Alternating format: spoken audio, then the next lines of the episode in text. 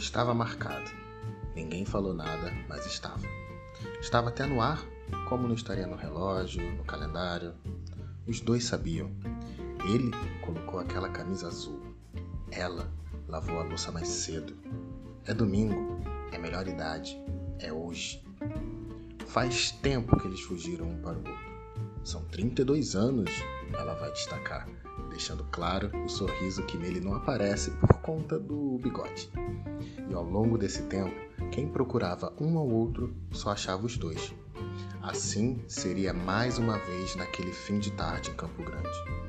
Ela se olha no espelho atrás da porta do armário do quarto, ajeita o pouco que restou do cabelo já curto, coloca os anéis e a pulseira. Ele gosta das minhas pulseiras, lembra?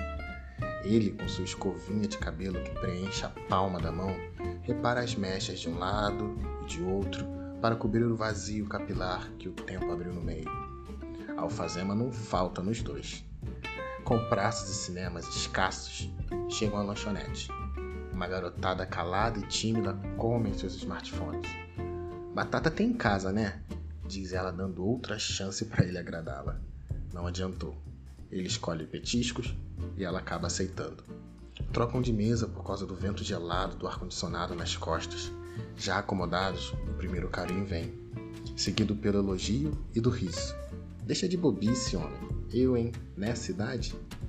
Tem idade não. Estava marcado. Ninguém falou nada, mas estava.